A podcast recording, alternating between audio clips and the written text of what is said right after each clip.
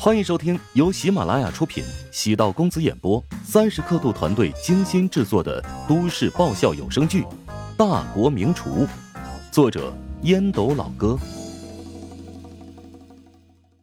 第五百五十五集。袁莹知道杜国雄的心态，每隔半个小时就想知道营业额。一开始是担心乔治的食堂生意惨淡，后面。则是被不断飙升的营业额刺激的。杜国雄是项目的引入者，他身上还是有些压力的。如果项目能够获得成功，对他的能力是个认可；如果失败了，肯定会有人在暗中打他的小报告。袁颖给丁婵打了个电话，问清楚了数据，冲着杜国雄笑道：“刚才营业额突破三十万了。”后厨有四个团队在同步炒菜，比起乔治刚开业那会儿，效率高了很多。食堂面积足够大，同时能够接待一百多桌，预约了四百桌客户，分为四个时段，每桌的平均消费超过一千，最终数据还会更高。杜国雄倒抽了口凉气，全天的利润至少能有三四十万，单月的利润。能轻松突破一千万呢，也就是说，不用一个月便能完成七百万的保底任务，还有百分之五的分成。保守起见，单月五十万的分成，一年就是六百万。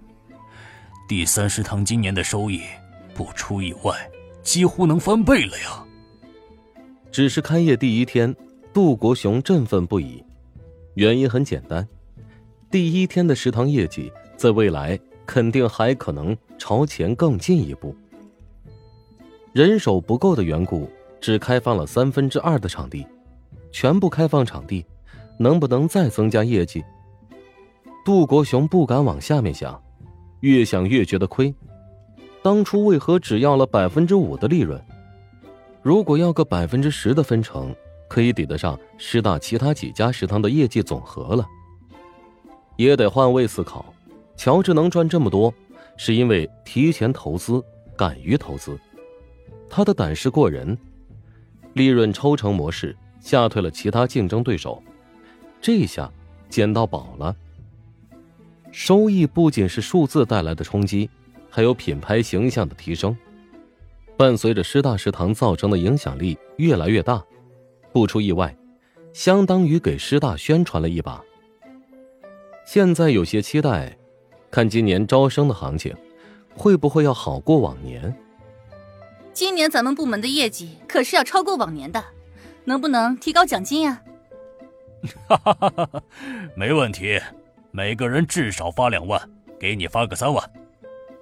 太抠了吧？不过有总比没有要好。希望食堂啊越办越好吧，以后每年都能涨一点。与袁莹分别。杜国雄参加大学城某个部门召开的会议，迎面看到穷大的徐康年。徐康年正在和其他人交谈，杜国雄与他的关系谈不上融洽，经常会见面，偶尔会在饭局上碰见过。徐康年的人缘不错，琼金大学是淮南省第一号金字招牌，他的身份也自然要高人一等。徐康年看到杜国雄。朝他笑着招了招手，国雄啊，正好有一件事想咨询一下你。徐老师，请指教啊。指教谈不上，咱们今天可是针尖对麦芒啊。师大的第三食堂和我们穷大的第二食堂在同一天开业。哈，你这话说的不对啊。食堂啊，都是面向各自学校的学生，没有竞争，何来针锋相对一说？哼，开个玩笑，杜老师，你竟然较真了。咱们要不打个赌，以今天两个食堂的营业额作为赌注。那有什么好比的？贵校第三食堂的经营者是我们学校管理系的一毕业生，他原本准备承包我们第二食堂的，结果我查出了问题，他大学差点毕业证都没拿到，所以拒绝了。没想到他转眼间去师大招摇撞骗去了。杜国雄暗叹了口气，早知徐康年和乔治矛盾很深，徐康年自然还记得外甥韩鹏被辞退、正式编制的事情。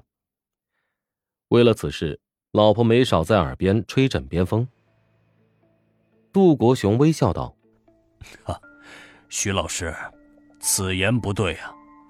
第一，差点没拿到毕业证，说明呢，他最终还是拿到了证书。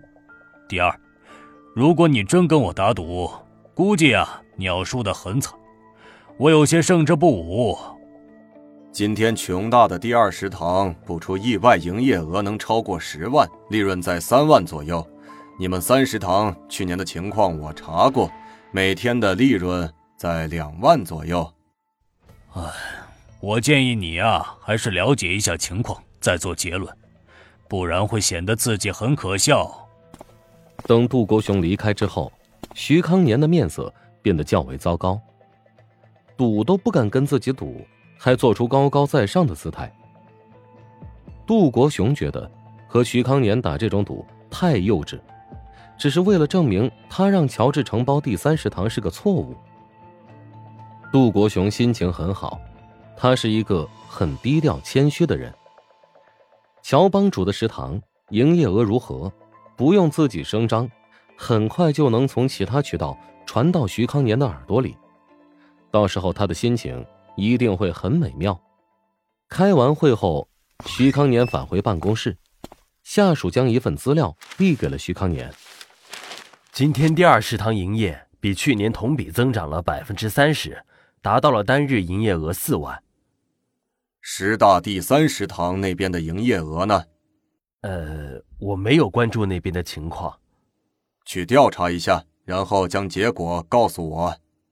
大约十分钟之后，下属脸上带着古怪的表情。我刚才问了一个朋友。他说：“今天乔帮主的食堂在师大创造了奇迹，单日营业额超过了五十万。”什么？徐康年用手臂撑着身体，难以置信的说道：“你确定没有多说一个零？即使少个零，也远远超过了琼大同日新开食堂的营业额。”下属很认真的道：“不可能错误。”接下来，乔帮主的食堂将会成为大学城众所关注的地方，我都有点冲动，想要过去品尝一下，看看是否真的有传说中的那么美味。乔帮主的食堂表面上是食堂，但事实上是一个高档餐厅，二楼服务师大的学生，一楼面向社会开放。徐康年是看过乔治的初步招标书的，开业第一天就能有这么多顾客。是怎么办到的？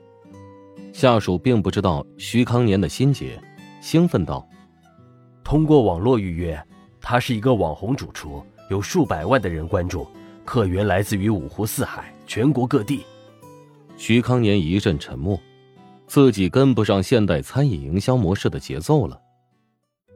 本集播讲完毕，感谢您的收听。如果喜欢本书，请订阅并关注主播，喜马拉雅铁三角。将为你带来更多精彩内容。